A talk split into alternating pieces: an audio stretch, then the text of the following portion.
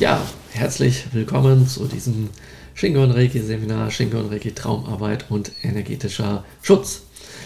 Ähm, hier geht es um Reiki, also traditionelles Usui Reiki und buddhistische Geistheilung. Das ist eine sehr, sehr gute Kombination, denn ähm, wie ihr teilweise sicherlich schon wisst, forsche ich seit ja mittlerweile wohl Jahrzehnten ähm, über Reiki oder ja genau seit Jahrzehnten oder genau seit mehr als zwei Jahrzehnten forsche ich über Reiki und ähm, dabei habe ich in Japan irgendwann mal das Seiheki oder besser gesagt die, den Ursprung vom Seiheki ähm, entdeckt während meiner buddhistischen Forschungen über buddhistische Arch Tempelarchitektur und die Rituale, die da drin stattfinden. Und da war ich dann mal irgendwann bei einem Tempel in Kyoto und dort habe ich eine Pagode gesehen, wo ein Zeichen drauf ist, was ganz, ganz ähnlich aussieht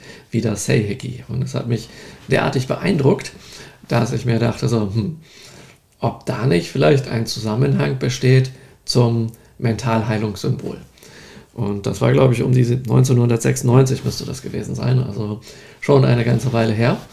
Und dann habe ich meinen Forschungsschwerpunkt gewechselt ähm, auf den Zusammenhang zu diesem Symbol und ähnlichen. Also es gibt in dieser Schriftart, sage ich mal, wenn das eine Schrift ist oder Symbolart, ja, gibt es ähm, mehrere, nicht nur diesen Ursprung vom Seiheki, sondern mehrere diese Schriftart heißt Siddham, das ist eine Variante, das ist indisch, also Sanskrit-Wort.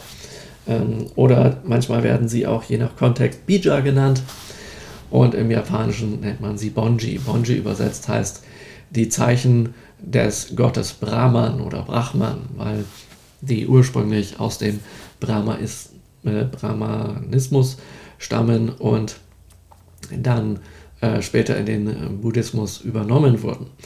Und ja, so habe ich eben das äh, gewechselt und dann meine Magisterarbeit über dieses, diesen Ursprung vom Mentalheilungssymbol geschrieben, wobei ich dort erst einmal darauf gekommen bin, dass das Ursprung, dass das äh, überwiegend für Totenrituale benutzt wird, was mich dann mit Reiki sehr in ähm, Irritation gebracht hat, zumal die Japaner mir sagten, die nichts von Reiki wissen, dass das Wort Reiki oft etwas mit Totengeistern und Poltergeistern und dergleichen zu tun hat. Und dass das doch echt merkwürdig ist, dass ich eine äh, Methode praktiziere, die sich Reiki nennt, also die Totengeister-Methode sozusagen. Also das ist ja wohl was ganz Dubioses, haben mir viele Japaner gesagt. Und äh, von so etwas sollte man tunlichst die Finger lassen. Ja? Die wussten also nicht, dass ähm, Reiki nicht nur für Poltergeister und verstorbenen Geister steht, sondern dass das eine spirituelle Lebensenergie ist, die, ähm, die, ja, ähm, die sich auf alles Spirituelle bezieht, ja, und nicht nur auf das allgemein Bekannte. Und ähm, neulich habe ich mich mit einer Chinesin unterhalten und die ähm, hat sich dieses Wort Reiki angeschaut und die kannte das dann aus dem Chinesischen und meinte dann auch zu mir, ja, ist das nicht irgendwas mit Geistern und so ein Zeugs, ja? Und so, und dann habe ich sie darüber aufgeklärt und auch erklärt, was das Zeichen hier ursprünglich bedeutet und so. Und dann war sie ganz verblüfft und erfreut, dass ich dazu was sagen konnte. ach so, ja, natürlich, so kann man das ja auch sehen. Das ist ja ursprünglich was Schamanisches und Buddhistisches und so. Und ja, ja, klar und so. Und dann, dann war ihr das klar. Das heißt, es gibt so eine allgemeine Meinung dazu für normale Leute und für Leute, die dann etwas gebildeter sind, wenn man die dann so klopf, klopf, klopf da einmal antockt, dann wissen die sofort, ah, okay, es gibt noch mehr als den allgemeinen, das Allgemeinwissen und den allgemeinen Aberglauben. Und das ist zum Beispiel hier etwas, was äh, mehr Tiefgang hat.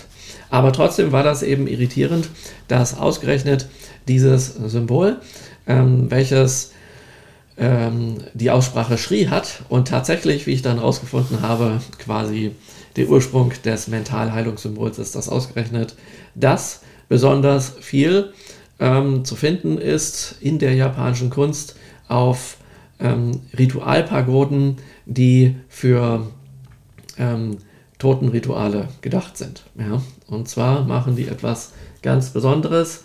Und das heißt einfach, dass der Geist der, und die Seele und das Herz der Verstorbenen quasi bereinigt wird von allen möglichen Anhaftungen und von Störgefühlen, sodass ähm, dämonische Wesenheiten und auch ähm, ja und zusätzlich auch ähm, äh, Hungergeister und andere seltsame Wesenheiten quasi bei einem nicht andocken können, um sie in ihre Gefilde zu zerren, ja?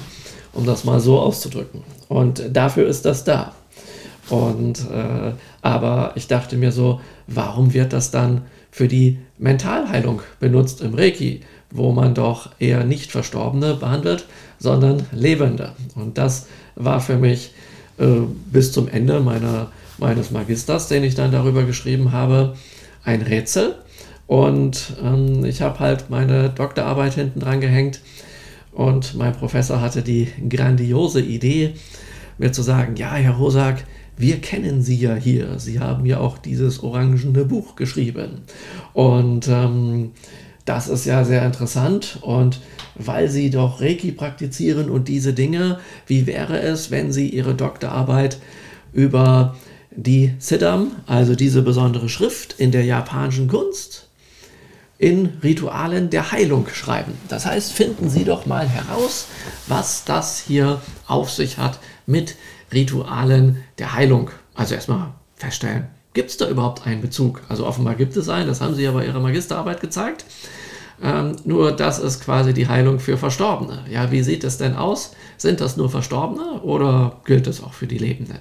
Was steckt dahinter? Was finden Sie heraus?